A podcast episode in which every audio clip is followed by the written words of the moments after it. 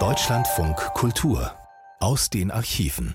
Guten Tag, ich bin Isabella Kohler und das ist Otto.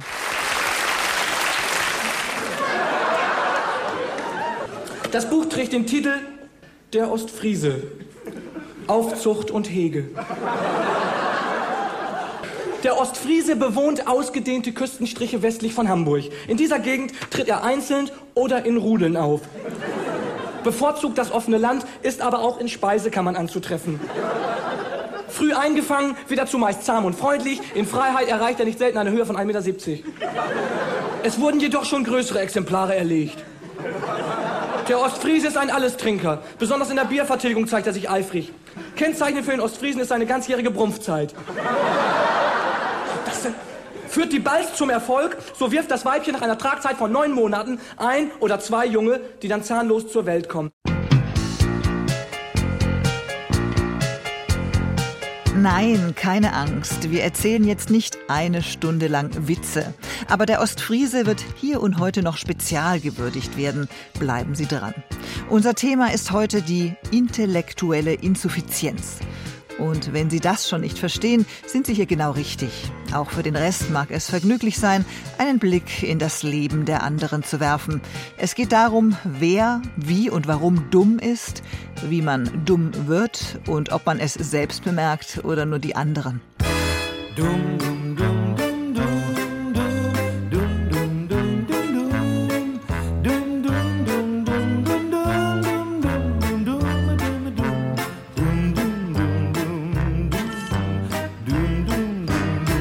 Der Dumme hat ein Brett vorm Kopf, kann nicht bis drei zählen, hat das Pulver nicht erfunden, hat die Weisheit nicht gerade mit Löffeln gegessen.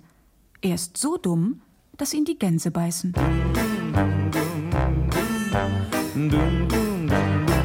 Gegen die Dummheit ist kein Kraut gewachsen. Doch. Man hat es nur noch nicht gepflückt, meinen die Optimisten. Die Pessimisten widersprechen energisch. Mit der Dummheit kämpfen Götter selbst vergebens. Die Dummen werden nicht alle.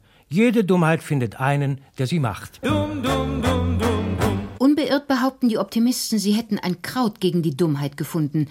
Es hätte den Namen Bildung und Aufklärung. In Büchern, Zeitschriften und mitunter sogar auch in Rundfunk und Fernsehen füttern die, die sich für klug halten, die vermeintlich Dummen mit diesem Kraut und vergessen dabei oft nicht nur die alte Weisheit Es gibt immer einen Dummen mehr, als man denkt, sondern auch die besonders innige Beziehung zwischen Eitelkeit und Dummheit.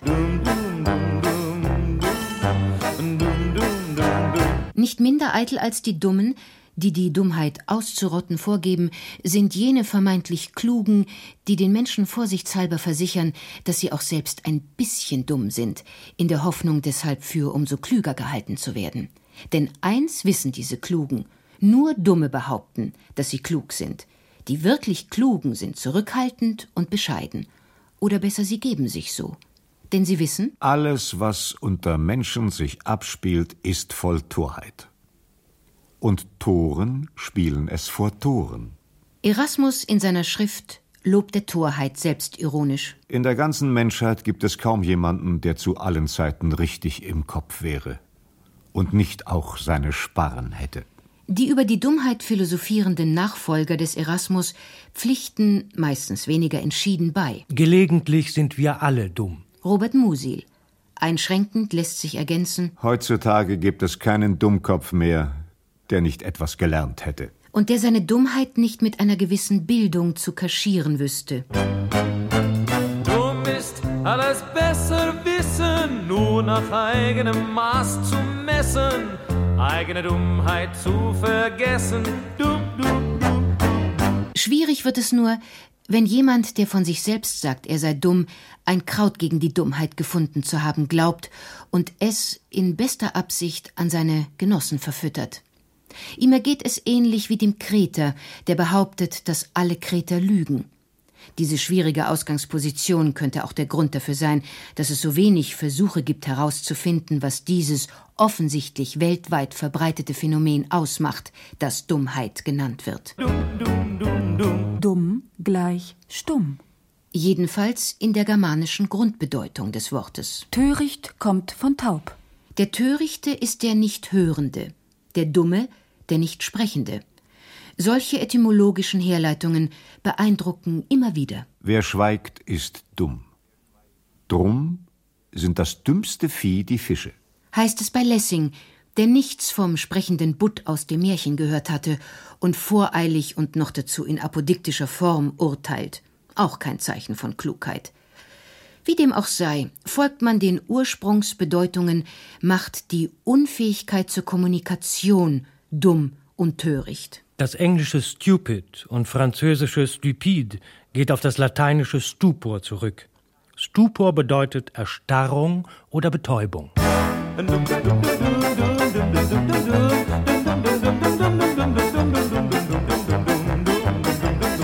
Dumm ist jemand, der nicht in lebendigem Austausch mit seiner sozialen Mitwelt steht. Dass dieser Austausch mit seinen Mitmenschen, je lebendiger, desto schlimmer, auch verblöden kann, sollte bedacht sein.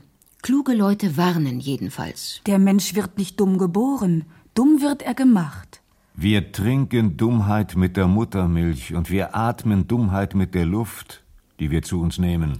Eltern machen dumm, die Schule macht dumm, Universitäten machen dumm, Vorurteile, Aberglauben, Militarismus, Religion ebenfalls. So der gesellschaftskritische Psychoanalytiker Josef Rattner. Und er schreibt in seinem Homo insipiens betitelten Buch, was er sowieso immer schon mal sagen wollte. Zu 89 bis 96 Prozent ist Dummheit angeboren. Meinen naturwissenschaftlich orientierte Psychiater. Ein in den 50er bis 80er Jahren in vielen Auflagen und das Volk gebrachte Buch über die Dummheit verblüfft mit Schädelmessungen und rassekundlichen Untersuchungen aus der Zeit des Nationalsozialismus und stellt die Frage, ob es nicht besser sei, Schwachsinnige zu sterilisieren. Doch der Autor Horst Geier, selbst psychiatrisch in der Nazizeit aktiv, räumt ein, dass die Politik der Nazis in dieser Frage ein wenig unglücklich gewesen sei. Dummheit. Für diejenigen, die sich dem Problem der Dummheit über Definitionen nähern wollen, hier eine aus Meyers Konversationslexikon. Dummheit. Die mangelhafte Fähigkeit, aus Wahrnehmungen richtige Schlüsse zu ziehen.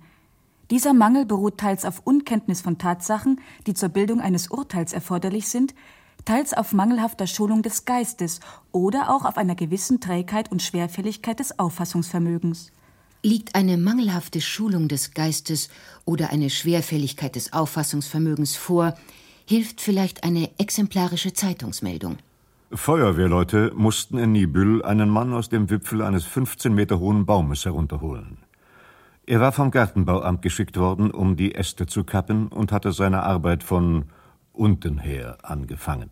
Doch weil Definitionen seriöser sind, da weiß man, was man hat, gleich noch eine aus einem Wörterbuch der Psychologie.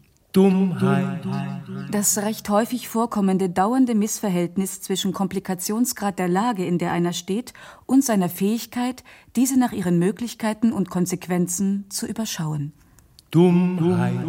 Intellektuelle Insuffizienz bzw. Retardation infolge psychophysiologischer oder mentalökologischer Restingenzen, sukzessive progressierend zur Debilität und Imbezilität. Und umgekehrt. Dummheit bezeichnet die Unfähigkeit zur zweckmäßigen Lösung der Lebens- und Berufsaufgaben. Das Mittel, dessen man sich zur Lösung von Aufgaben bedient, ist in erster Linie das Denken. Dummheit ist also im Wesentlichen Denkschwäche. So ein Essay über die intellektuellen Minderleistungen des Menschen. Diese, so schränkt der Autor ein, können sich allerdings im Evolutionsprozess durchaus auch förderlich auswirken. Wer dumm ist, versinkt nicht in überflüssigen Grübeleien, sondern handelt entschlossen, zeugt fröhlich viele Kinder und sorgt für den Fortbestand der Art. Die intellektuelle Ausstattung des Menschen weist eine sehr viel größere Spielbreite auch zum Negativen aus, als das beim Tier möglich wäre. Kurzum, wären alle Menschen Tiere, wären einzelne Menschen weniger dumm, aber auch keine Menschen mehr. Doch das würde sie nicht weiter stören. Jedenfalls würde sie die Dummheit dann nicht mehr auf Abwege führen. DBDDHKP, doof bleibt doof, da helfen keine Pillen. Die beiden Brüder sehen sich sehr ähnlich. Ja, besonders der Ältere. Der Psychiater und spätere Philosoph Karl Jaspers sieht die Grenzen zwischen dem normalen und dem krankhaften Schwachsinn durchaus fließend. Nun sagen Sie doch mal, wie viele Beine hat ein Pferd?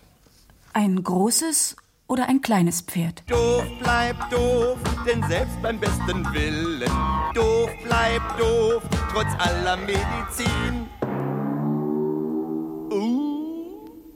Dummheit ist der Mangel an Urteilskraft. Immanuel Kant.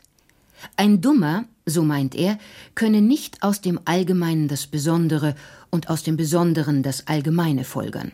Einem solchen Gebrechen ist nicht abzuhelfen. Noch eine letzte Frage. Wer war Bismarck? Ein Hering.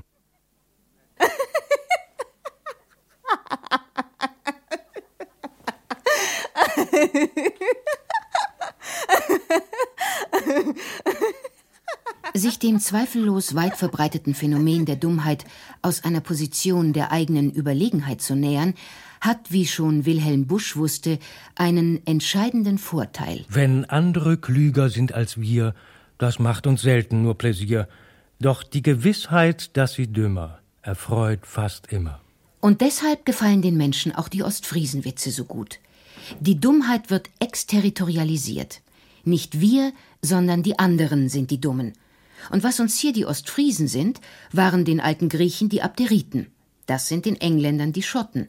Dummheit, die aus dem geistigen Hindernis, nämlich aus der Versenkung des Geistes ins Irdische hervorgeht, stammt hauptsächlich aus der Luxuria. Damit meint Thomas von Aquin die zügellose Genusssucht und vor allem die vermeintlichen Gefahren der menschlichen Sinnlichkeit.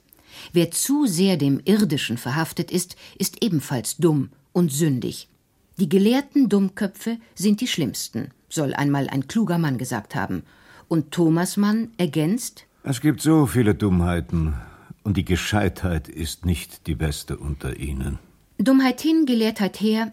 Molière notierte Ein gelehrter Dummkopf ist ein größerer Dummkopf als ein Unwissender. Einschlägige Erfahrungen mit gelehrten Dummen hat wahrscheinlich auch Kant gemacht. Ein stumpfer oder eingeschränkter Kopf, dem es an nichts als an gehörigem Grade des Verstandes und eigenen Begriffen desselben mangelt, ist durch Erlernung sehr wohl sogar bis zur Gelehrsamkeit auszurüsten.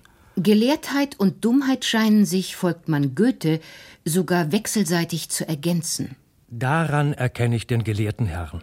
Was ihr nicht tastet, steht euch meilenfern, was ihr nicht fasst, das fehlt euch ganz und gar. Was ihr nicht rechnet, glaubt ihr sei nicht wahr, was ihr nicht wägt, hat für euch kein Gewicht, was ihr nicht münzt, das meint ihr, gelte nicht. Neben der spießigen Borniertheit kommt es bei gelehrten Männern und Frauen oft auch zu mehr oder weniger amüsanten intellektuellen Fehlleistungen. Man hat viel darüber gestritten, ob die altägyptische Sphinx ein Weib oder ein Mann gewesen sei. Die Wahrheit liegt, wie so oft, in der Mitte. Wer über diesen Gegenstand etwas Schriftliches nachlesen will, der findet es in einem Buche, dessen Titel ich vergessen habe. Es ist aber das 42. Kapitel. Die Inseln des Mittelmeeres sind alle größer oder kleiner als Sizilien. Wie sagte der Moralist La Rochefoucauld, Man kann dumm sein bei viel Geist und man kann dumm sein bei wenig Geist. Dummheit hat mit dem Mangel an Kenntnissen wenig zu tun, auch nicht mit dem Gedächtnis. Im Gegenteil. Es gibt Menschen mit nicht unerheblichen Intelligenzdefekten, die ganze Telefonbücher auswendig wissen. Das Gedächtnis ist der Vorzug des Dummen. Er ist nicht fähig, sich selbst Bilder zu schaffen, selbst zu denken. Er fängt die Bilder und die Urteile des anderen. Und an dem Kote sieht man den Kanal, den sie gegangen. Derart drastische Formulierungen, hier von Jean-Paul, lassen ein dürftiges Gedächtnis vermuten. Bei dem Dummen ist jede Idee isoliert.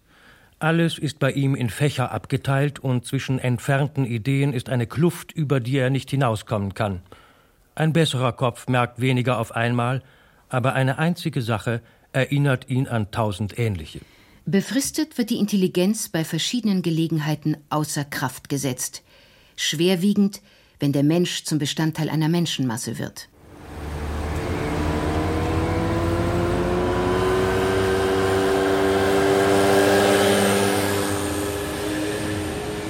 Jeder sieht man ihn einzeln, ist leidlich klug und verständig.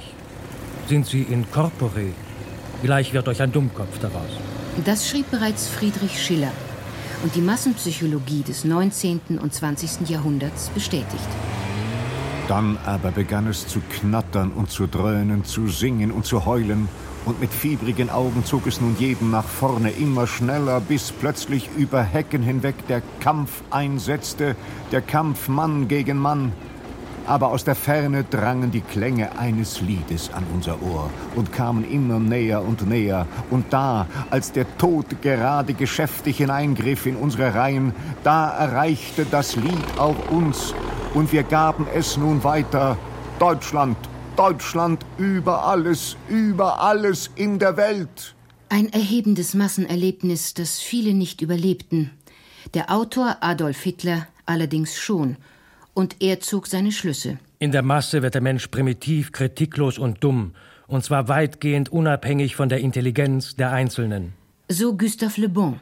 Allein durch die Tatsache, Glied einer Masse zu sein, steigt der Mensch mehrere Stufen von der Leiter der Kultur hinab. Als Einzelner war er vielleicht ein gebildetes Individuum, in der Masse ist er ein Barbar. Wenn sich der Mensch dann noch über seine Zugehörigkeit zur Masse definiert, wird jeder zum Gegner, der sich außerhalb stellt. Anderssein ist unanständig. Die Masse vernichtet alles, was anders ist, was ausgezeichnet, persönlich, eigenbegabt und erlesen ist. Wer nicht wie alle ist, wer nicht wie alle denkt, läuft Gefahr, ausgeschaltet zu werden. José Ortega y Gasset prognostizierte ihn den Aufstand der Massen.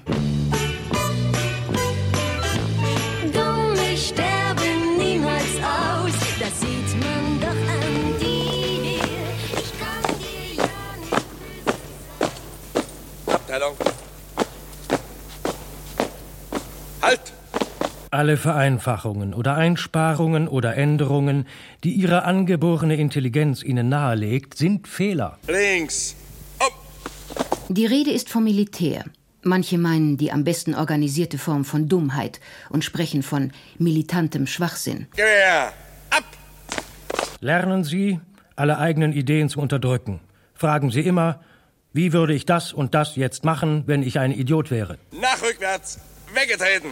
Ja, Chris, das wieder eine Wonne für dich, was? Es gibt reichlich Naturtalente, die sich mit dieser Frage erst gar nicht herumärgern müssen. Kant meint, die Deutschen verfügten über diese Gabe. Es ist der natürliche Hang des Deutschen zwischen dem, der herrschen, bis zu dem, der gehorchen soll, eine Leiter anzulegen, woran jede Sprosse mit dem Grade des Ansehens bezeichnet wird, der ihr gebührt. Das Akzeptieren von Hierarchien und Untertanengeist mache dumm und spießig und einfallslos. Ich lege für den Fall meines Todes das Bekenntnis ab, dass ich die deutsche Nation wegen ihrer überschwänglichen Dummheit verachte und mich schäme, ihr anzugehören. So Schopenhauer. Das Volk der Dichter und Denker kommt bei seinen Dichtern und Denkern nicht gut weg.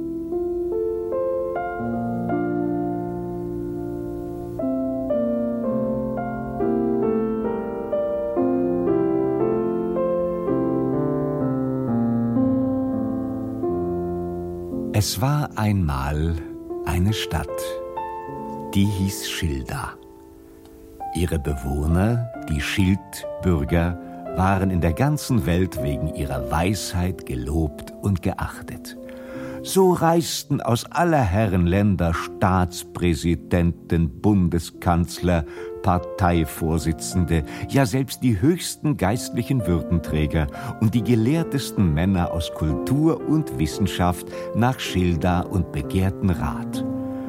Zum Dank erhielten die Schildbürger Ehrendoktortitel, Einladungen in einschlägige Etablissements, hochdotierte Aufsichtsratsposten, ja sogar zinsfreie Kredite zum Kauf von Atomkraftwerken und Jagdbombern. Doch in all ihrer Weisheit und in all ihrem Reichtum waren die Schildbürger unglücklich und wurden immer unglücklicher. Kein fröhliches Lachen erscholl aus den Wirtshäusern. Aller Frohsinn war aus ihren Herzen gewichen. Die Schildbürger versanken in grüblerischer Schwermut. Kurzum, Schilda wurde zum traurigsten Ort der Welt. Auch in der von Gustav Schwab herausgegebenen Fassung der Schildbürger Streiche findet man einen Hinweis darauf, dass die Schildbürger zunächst sehr klug waren. Doch der von Schwab angegebene Grund, weshalb sie dumm werden wollten, ist selbst eine ziemliche Dummheit. Die Frauen der Schildbürger hätten es nicht länger ertragen, dass ihre Männer in aller Herren Länder Ratgebertätigkeiten nachgingen und somit ihren Pflichten zu Hause nicht mehr nachkommen konnten.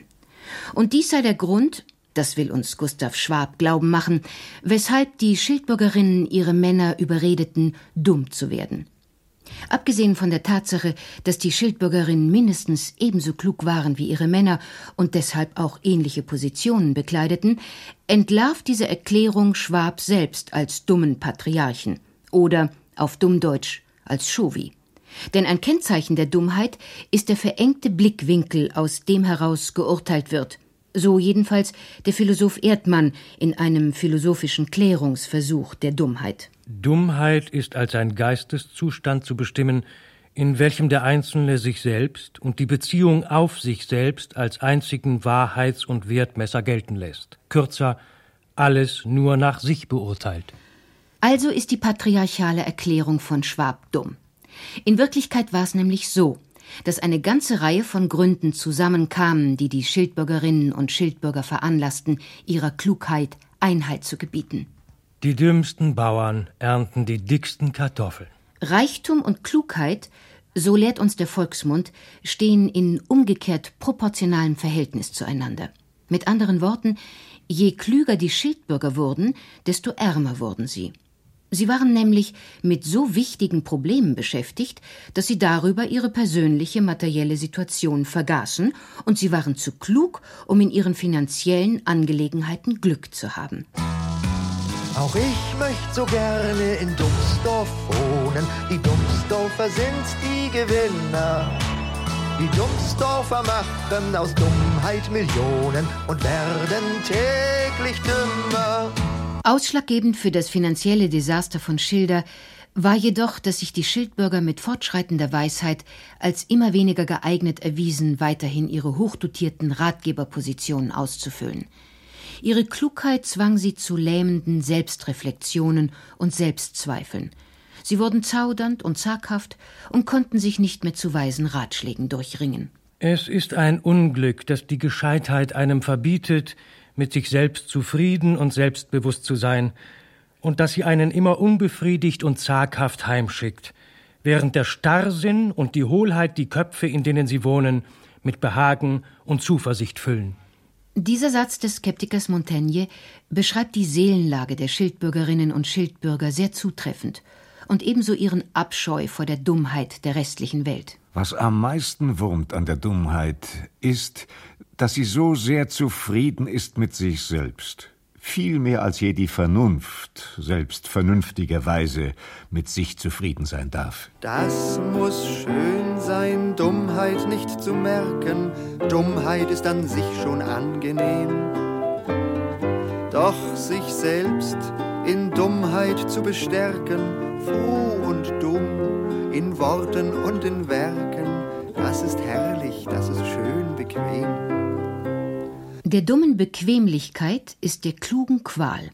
Das sagten sich auch die Schildbürger. Doch was sollten sie gegen die Dummheit unternehmen?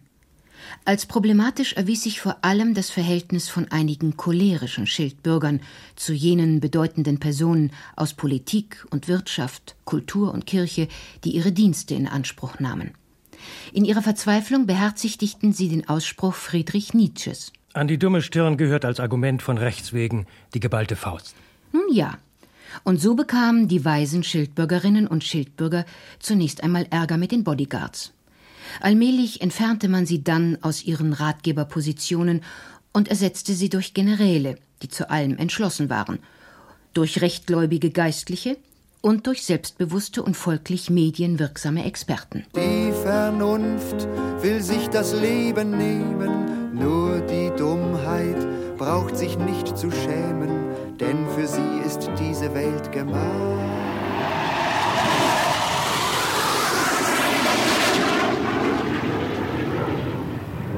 Doch weitaus schwerer als ihr finanzieller Ruin und der Verlust öffentlichen Ansehens wogen die Depressionen, unter denen vor allem Schildbürger litten, die an Wissen und Klugheit alle ihre Zeitgenossen überragten. Die Unwissenheit ist die notwendige Bedingung der menschlichen Existenz. Wenn wir alles wüssten, könnten wir das Leben nicht eine Stunde ertragen. Die Gefühle, die es angenehm oder zumindest erträglich machen, entstehen aus der Lüge und nähren sich von Illusionen. Wie zutreffend erschien den Schildbürgern diese Erkenntnis von Anatole France, und so zogen viele von ihnen das bittere Resümee. Die Dummheit ist so glücklich, dass man's verwünschen möchte, ein Weiser zu sein. Je reicher die Narrheit, desto größer das Glück. Versichert die Dummheit in Erasmus Lob der Torheit. Gibt es denn einen glücklicheren Menschenschlag als die Narren, Dummköpfe, Blöden und Albernen? Von Gewissensqualen sind sie frei, drohende Verhängnisse quälen sie nicht, und die Hoffnung auf künftiges Glück regt sie nicht auf. Sie kennen keine Scham, keine Scheu, keinen Ehrgeiz, keinen Neid und keine Liebe. Die Dummsdorfer sind die Gewinner. Die Dummsdorfer machen aus Dummheit Millionen und werden täglich dümmer. Wenn die Dummheit in der Regel mehr Glück als die Weisheit hat, so ist es eigentlich schon eine halbe Dummheit, wenn man nach Weisheit trachtet. Das sagte sich Johann Nepomuk Nestreu. Je aufgeklärter der Mensch wird, desto unglücklicher wird er. So Heinse, der, was die Möglichkeiten der menschlichen Vernunft betrifft, äußerst skeptisch war. Vernunft, so legt er nahe, macht nicht glücklich. Deshalb ist es auch nicht weiter tragisch, dass Dummheit nicht durch Erziehung der Menschheit aus der Welt zu schaffen ist und auch nicht durch die Verbreitung von Bildung und Wissen. Wissen ist Macht. Das verkündete noch Francis Bacon. Und er gab damit seiner Hoffnung auf allgemeinen Fortschritt Ausdruck. Wissen ist Macht.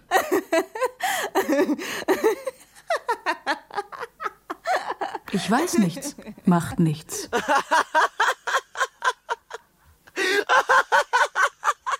Gegen die Dummheit kämpfen Götter selbst vergebens. So klagte Schiller, und statt in Würde zu resignieren, schrieb er und wollte damit die Menschen klüger und besser machen, was ihm, Gott oder wem auch immer sei Dank, nicht gelang. Der Fortschrittsoptimismus scheiterte wieder und wieder an der Dummheit und an den harten Realitäten des Lebens.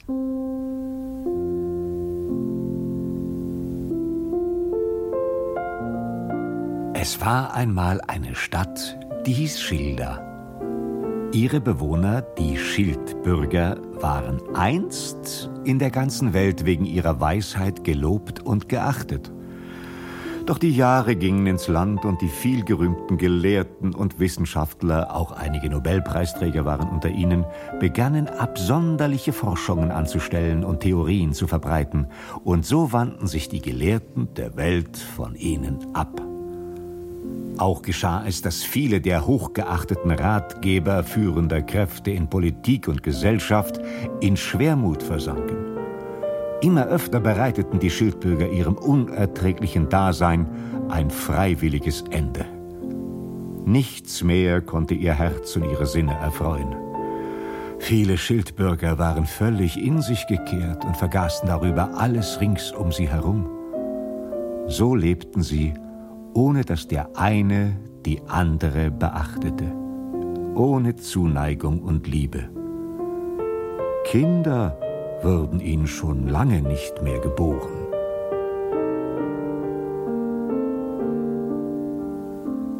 Was nicht weiter wundert, denn nur die dumme Masse befleißige sich mit der nötigen Ausdauer und Energie des sich Begattens, so Arthur Schopenhauer.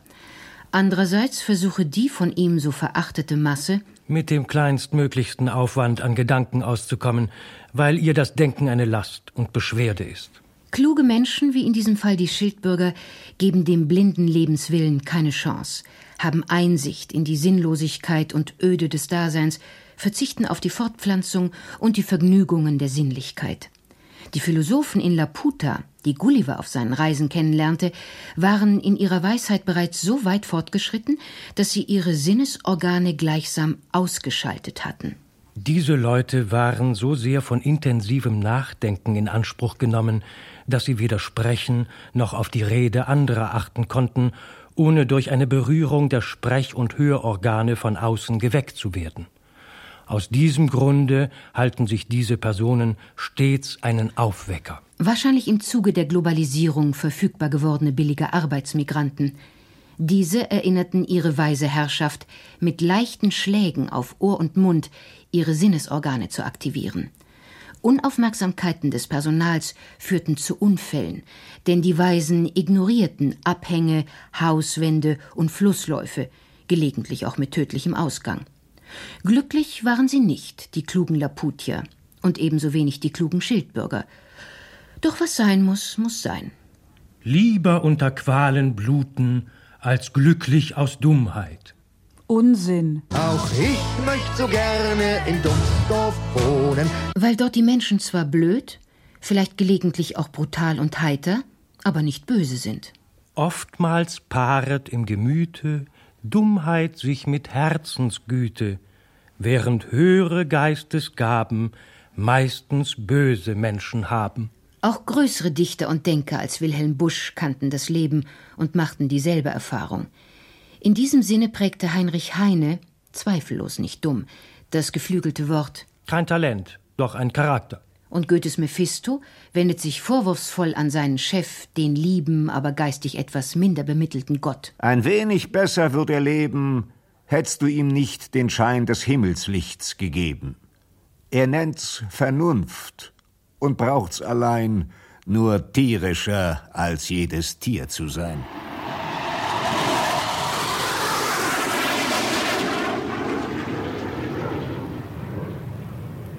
Folgt nun aus der Klugheit alles Böse und Schlechte oder aus der Dummheit? Bei Platon war die Welt bzw. Vernunft noch in Ordnung und frei von jeder Postmodernität. In der Dummheit wurzelt für jedermann alles Schlechte und keimt die bitterste Frucht. Friedrich Nietzsche veranlasste die Beobachtung, dass Talent und Charakter, Klugheit und Tugend nur äußerst selten in einer Person zusammenfallen, zu der Erkenntnis, Jede Tugend neigt zur Dummheit und jede Dummheit zur Tugend. doch der Kluge kann auf die tugendhafte Dummheit nicht verzichten. Es bedarf der unerschütterlichen Taktschläger des langsamen Geistes, damit die Gläubigen des großen Gesamtglaubens beieinander bleiben und ihren Tanz weitertanzen. Wir anderen sind die Ausnahme. Nun, es lässt sich wirklich etwas zugunsten der Ausnahme sagen, vorausgesetzt, dass sie nie Regel werden will. Die Ausnahmeklugen benötigen die Regeldummen. So viel ist sicher. Wenn's keine Dummen gäbe, hätten die Klugen nichts zu lachen. Dummheit, die man bei anderen sieht, wirkt meist erhebend aufs Gemüt. Und das Ergötzlichste ist, ihr habt euren Genuss am Wahnwitz der anderen.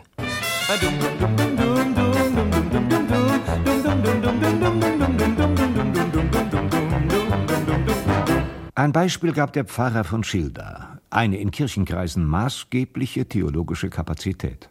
In seinem Buch Die Effektivierung metaphysischer Heilserwartung im Lichte der modernen Informatik kam er zu dem erstaunlichen Ergebnis Gott Vater ist gleich vier. Gott Sohn, Wurzel aus vier, also zwei. Emphatisch verkündete er, Brüder und Schwestern im Geiste, Christenmenschen, diese fromme Entdeckung rationalisiert das Gebet. am Heiligen Geist, so räumte er ein, rechne der Computer noch.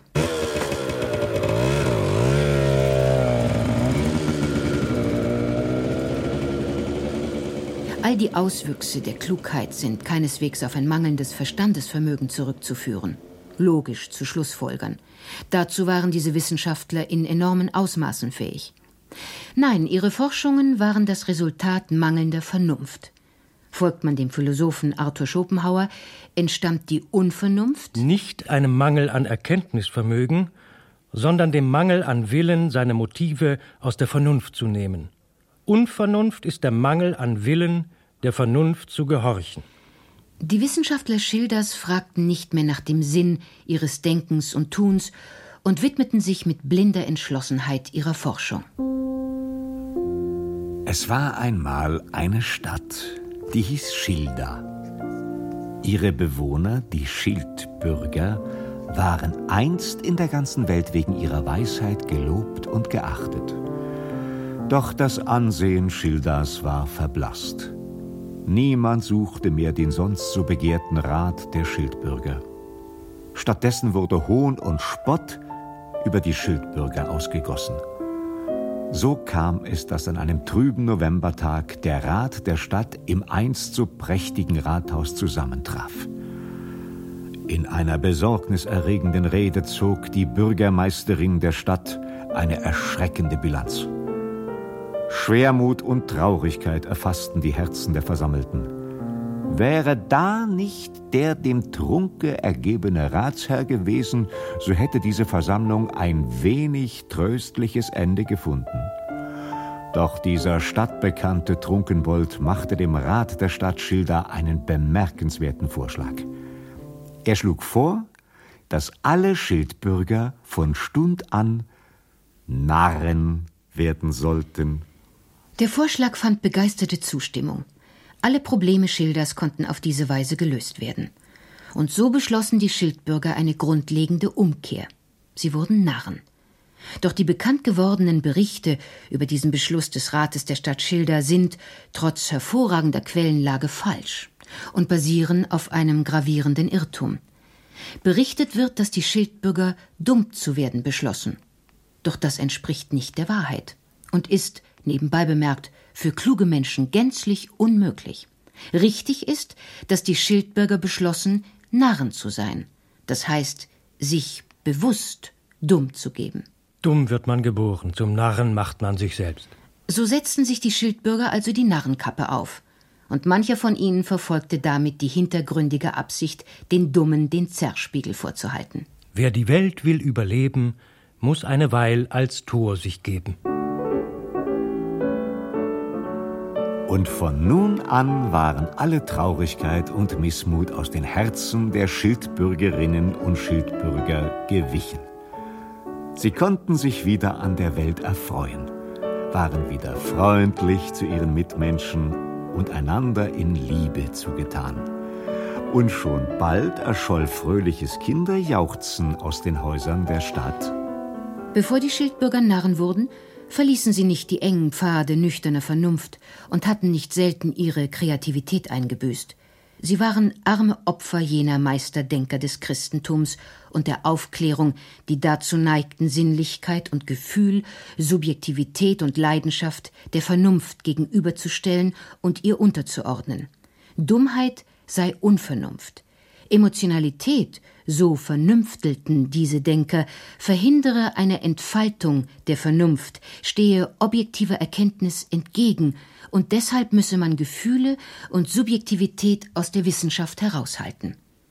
Alles Unsinn, meint Theodor W. Adorno. Anzunehmen, dass das Denken vom Verfall der Emotionen durch anwachsende Objektivität profitiere, ist selber Ausdruck des Verdummungsprozesses. Dumm sind auch die Versuche, Lust und Liebe, Hoffnungen, Wünsche und Leidenschaften säuberlich aus dem Denken herauszuhalten. Sind aber die Triebe nicht im Gedanken zugleich aufgehoben, so kommt es zur Erkenntnis überhaupt nicht mehr. Und der Gedanke, der den Wunsch, seinen Vater tötet, wird von der Rache der Dummheit ereilt. Ein Denken, das seine emotionalen, triebhaften Wurzeln unreflektiert lässt, kastriert sich selbst, meint Adorno. Die Schildbürger und Gullivers Reisebekannten, die Laputier, bestätigen das indirekt, als sie sich ihrer Lust und Liebe beraubten. Erst jetzt, als Narren, erkannten die Schildbürger, dass Dummheit nicht nur der Mangel an Verstand, sondern auch ein Mangel an Gefühl ist. Ja, dass Verstand und Gefühl nicht voneinander zu trennen sind. Eine Auffassung, die Robert Musil in einem Vortrag über die Dummheit unterstrich. Wenn zum Beispiel von der medizinischen Psychologie das Denken geistesschwacher Menschen mit Worten beschrieben wird wie arm, ungenau, unfähig der Abstraktion, unklar, langsam, ablenkbar, oberflächlich, einseitig, steif, umständlich, überschwänglich, zerfahren, so lässt sich ohne weiteres erkennen, dass diese Eigenschaften teils auf den Verstand, teils auf das Gefühl hinweisen. Man darf also wohl sagen, Dummheit und Klugheit hängen sowohl vom Verstand als auch vom Gefühl ab. Heißt das, dumme Menschen können nicht mehr für sich in Anspruch nehmen, besonders tief zu fühlen? Dumm wäre demnach auch die populäre Schlussfolgerung. Wir denken zu viel. und fühlen zu wenig. Wir haben nicht zu viel Verstand und zu wenig Gefühl. Wir haben zu wenig Verstand in den Fragen des Gefühls und zu wenig Gefühl in den Fragen des Denkens. So philosophierte der Renaissance-Denker Nicodemus Vindicus. Und er hatte recht. Die Trennung von Gefühl und Verstand, die es möglich macht, den Dummkopf frei und selig zu sprechen, bestätigt die Aufspaltung des Menschen.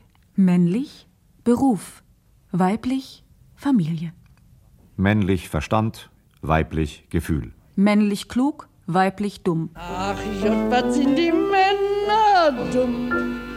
Gefühl und Vernunft, Dummheit und Klugheit verteilen sich geschlechtsspezifisch in Erasmus Lob oder besser Eigenlob der Torheit.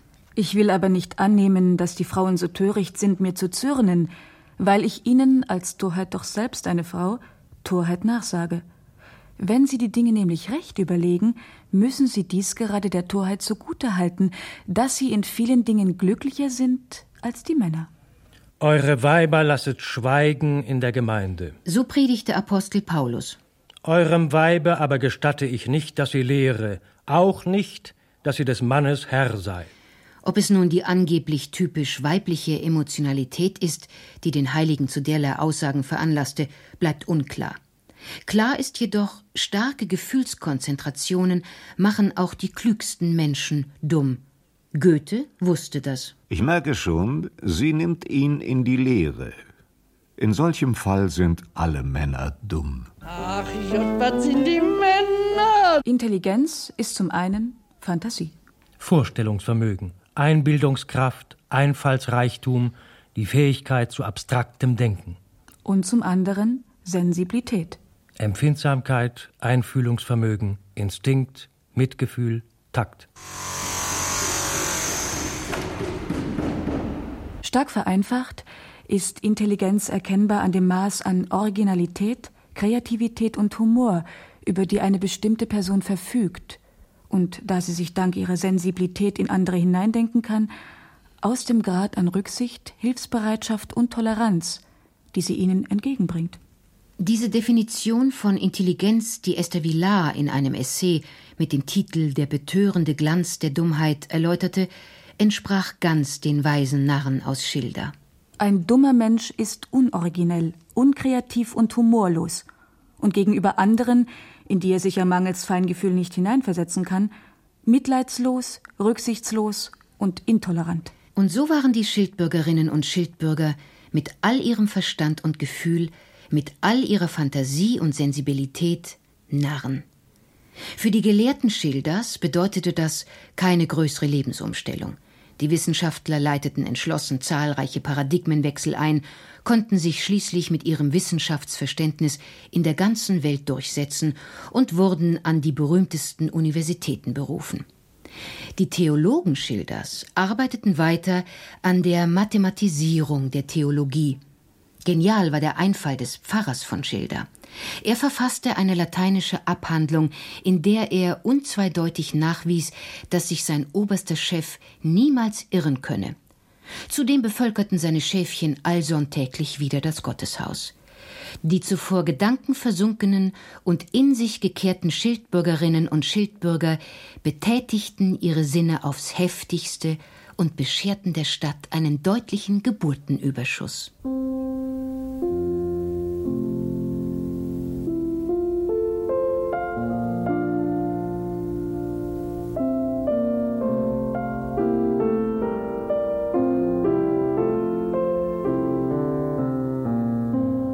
Es war einmal eine Stadt, die hieß Schilda. Ihre Bewohner, die Schildbürger, waren wieder in der ganzen Welt wegen ihrer Weisheit gelobt und geachtet. Die Jahre gingen ins Land und ratsuchende Führungspersönlichkeiten aus Politik, Wirtschaft, Kirche, Kultur und Wissenschaft gaben sich die Klinke des Stadttores von Schilda in die Hand. Schildbürger und Schildbürgerinnen bekleideten in allen Ländern der Welt hohe Ämter. Die Ratsleute der Stadt lenkten weiterhin die Geschicke Schildas aufs Trefflichste und die Schildbürger lebten glücklich und zufrieden. Und wenn sie nicht gestorben sind, so leben sie noch heute.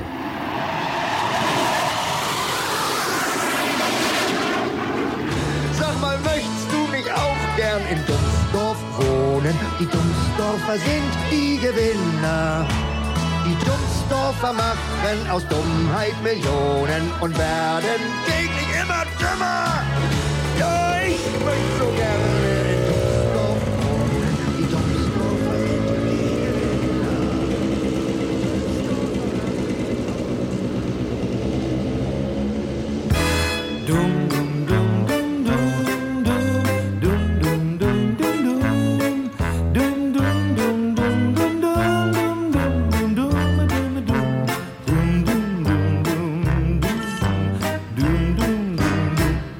Brett vor dem Kopf. Dichter und Denker über die Dummheit. Sie hörten eine Sendung von Rolf Kanzen, ausgestrahlt im Deutschlandfunk im Jahr 1997. Doch auf jeden Fall von zeitloser Schönheit. Denn wie wir wissen, ahnen, befürchten, kehrt auch ein Donald Trump immer wieder wie ein Bumerang auf die politische Bühne zurück. Damit Sie darauf im kommenden Jahr noch besser vorbereitet sind, zur Einstimmung sein Corona-Briefing vom April 2020, das in den USA einen Run auf Desinfektionsmittel auslöste. Es ist die große Trump-Show, die tägliche Pressekonferenz im Weißen Haus. Trump als Macher, so will er gesehen werden. Das Land mache gute Fortschritte im Kampf gegen das Coronavirus, so sein Credo. Diesmal richtet er sich direkt an die Corona-Koordinatorin der US-Regierung, Deborah Briggs. Man könnte dem Körper eine große Menge Licht zuführen, ultraviolettes Licht oder einfach nur sehr starkes Licht. Deborah, ich möchte, dass Sie mit den Ärzten sprechen, um zu sehen, ob Licht und Hitze gegen das Virus helfen. To cure. Die reagiert verdutzt. Nicht als Behandlung, antwortet sie. Doch Trump schiebt hinterher. Ich glaube, es ist gut, sich das anzuschauen. Sie wissen schon. Zuletzt hatte der US-Präsident immer wieder ein Malariamittel für den Einsatz gegen das Coronavirus beworben. Doch erste Studien in den USA zeigen wenig Wirkung, lassen sogar eine höhere Sterberate vermuten. Inzwischen gibt es in den USA rund 870.000 Infizierte und etwa 50.000 Tote. Der US-Präsident sucht nach Lösungen. Seine Ideen dabei immer eigenwilliger. Und dann ist da das Desinfektionsmittel. Es killt das Virus innerhalb einer Minute. Vielleicht sollte man auch das injizieren. Für mich klingt das interessant. Die Kritik am US-Präsidenten wird immer lauter. Eine aktuelle Umfrage zeigt, dass nur noch 23 Prozent Trumps Corona-Ausführungen glauben. Mehr als die Hälfte tun es kaum oder gar nicht mehr.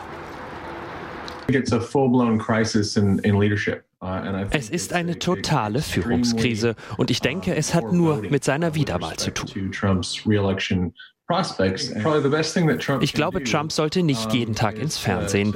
Die Pressekonferenzen tun ihm weh, sie helfen ihm the nicht. press conferences are, are not helping him. Doch der US-Präsident wird weitermachen, den, wie er sagt, unsichtbaren Feind bekämpfen. Die Hommage an Donald Trump.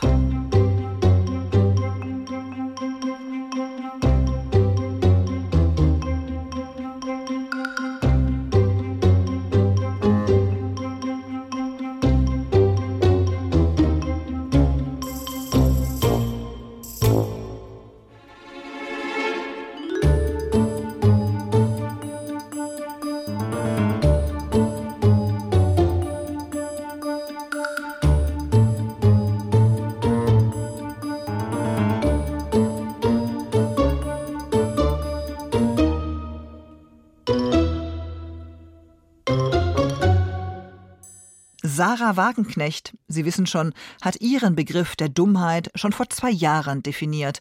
Unser Rausschmeißer heute.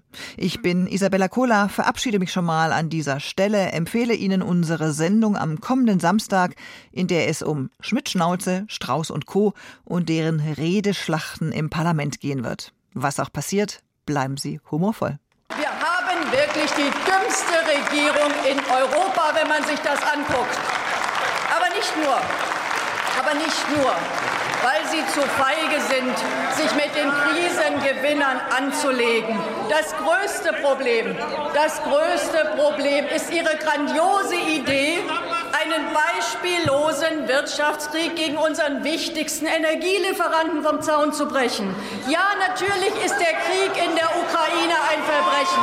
Natürlich ist der Krieg in der Ukraine ein Verbrechen. Aber die Vorstellung, die Vorstellung, dass wir Putin dadurch bestrafen, dass wir Millionen Familien in Deutschland in die Armut stürzen und dass wir unsere Industrie zerstören, während Gazprom Rekordgewinne macht. Ja, wie bescheuert ist das denn? Preiswerte Energie ist die wichtigste Existenzbedingung unserer Industrie. Ein Industrieland bleiben wollen, dann brauchen wir russische Rohstoffe und leider auf absehbare Zeit auch noch russische Energie. Und deshalb Schluss mit den fatalen Wirtschaftssanktionen. Verhandeln wir mit Russland über eine Wiederaufnahme der Gaslieferung. Wir sind nicht unabhängig. Die machen sich doch etwas vor. Und lieber Herr Habeck, es mag ja sein, dass Ihnen auch egal ist, was Ihre deutschen Wähler denken. Aber Sie haben nicht das Recht, Millionen Menschen, die Sie mehrheitlich nicht gewählt haben, ihren bescheidenen Wohlstand und ihre Zukunft zu zerstören. Und deshalb treten Sie zurück, Herr Habeck, denn Ihre Laufzeitverlängerung, die führt mit Sicherheit zum Supergau der deutschen Wirtschaft. Dankeschön.